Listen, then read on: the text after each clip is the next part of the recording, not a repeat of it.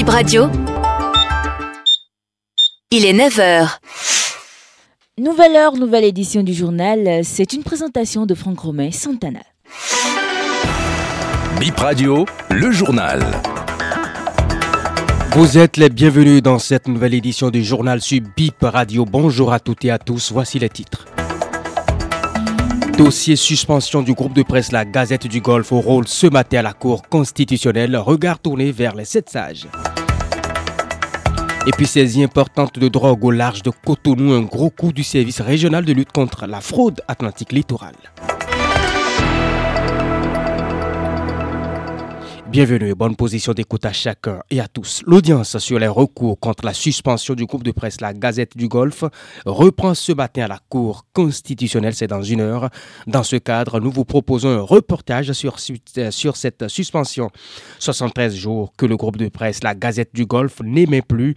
La décision de suspension de la HAC date du 8 août dernier, deux mois et demi après cette cessation temporaire d'activité du groupe. La rédaction de BIP Radio s'intéresse au sort des confrères et fidèle auditeur de golf. Le constat avec Laurette Yekon aucun signal via la fréquence de Golf FM. Sur l'écran de Golf Télévision, une image fixe avec ce message. À la suite d'un problème technique, la diffusion de votre chaîne TV est momentanément interrompue. Le groupe de presse est suspendu depuis deux mois au siège du média à Sikekoji, autour des bâtiments, aucune activité. Les portes sont closes. À la devanture, une banderole informe les visiteurs que le groupe de presse n'aimait plus suite à une décision de la HAC. C'est fermé. Nous ne travaillons pas, dit l'agent de sécurité de l'immeuble. Les véhicules de service sont garés à l'extérieur, recouverts de poussière avec leurs pneus dégonflés. Plusieurs jours que les journalistes et les responsables du groupe de presse déclinent toute demande d'interview. Vous savez qu'un homme qui ne perçoit pas son salaire est un homme qui vit mal, nous confie l'un des journalistes contactés. Un autre ajoute qu'un demi-salaire a été payé pour le mois d'août. C'est aussi la déception dans le rond des auditeurs et téléspectateurs. Antoine était attaché à certains programmes,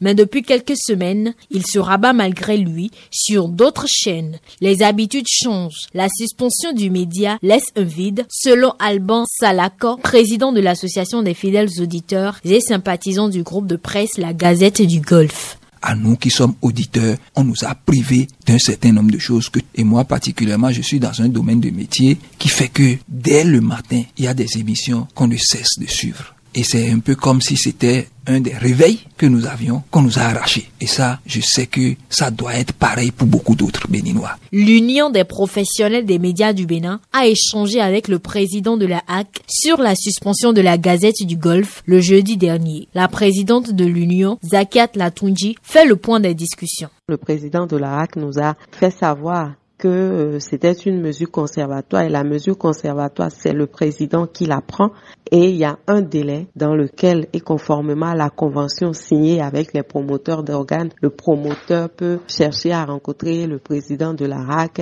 et, et échanger pour trouver une meilleure porte de sortie. Mais que dans le délai, il n'y a rien eu avant que la plénière des conseillers ne se réunisse et que jusque-là, il n'y a pas eu de démarche venant de Golf Télévision. Bien au contraire, la RAC a été traduite au niveau de la haute juridiction et donc aujourd'hui, l'institution ne peut plus rien faire et qu'elle attend la décision de la Cour. Journalistes, auditeurs et téléspectateurs espèrent la reprise des activités des médias Golf dans les prochains jours. 11 dossiers inscrits au rôle ce jeudi 19 octobre 2023, 5 sur les 11 formulés contre la haute autorité de l'audiovisuel et de la communication AC. Autre volet de ce journal, 1804 boules de cannabis d'un poids total de 931 600 kg saisies par les éléments du service régional de lutte contre la fraude atlantique littorale. Les douaniers appuyés par les militaires ont intercepté la barque contenant le chargement. Les occupants ont pris la poudre d'escampette. L'opération est menée le 17 octobre dernier grâce à l'alerte du renseignement. Théodore Noukoussi, commissaire divisionnaire nouveau DDPR à Takura, à compter de ce jeudi 19 octobre 2023, il prend service des mains de son prédécesseur, le commissaire principal de première classe, Blaise Awitonon. Blaise Awitonon est relevé de ses fonctions suite aux affrontements sanglants survenus à Kérou. La passation des charges entre les deux directeurs est prévue pour ce jour. Plus de dictées matinales dans les classes de CM1 et CM2 dans les écoles primaires publiques et privées du littoral. La décision de la DEDAMP la rendant obligatoire a été rapportée mercredi. Mais avant le rapportage, BIP Radio était déjà descendu dans une école pour le constat. 7h20 ce mercredi matin à l'EPP Fidro CB. Tous les écoliers du CM2 sont en classe. Stylo en main, face à leurs cahiers ouverts, les 34 écoliers sont prêts pour la dictée matinale. Leur maître, le directeur du groupe B, tient un manuel de français contenant le test de la dictée intitulé Le mauvais élève.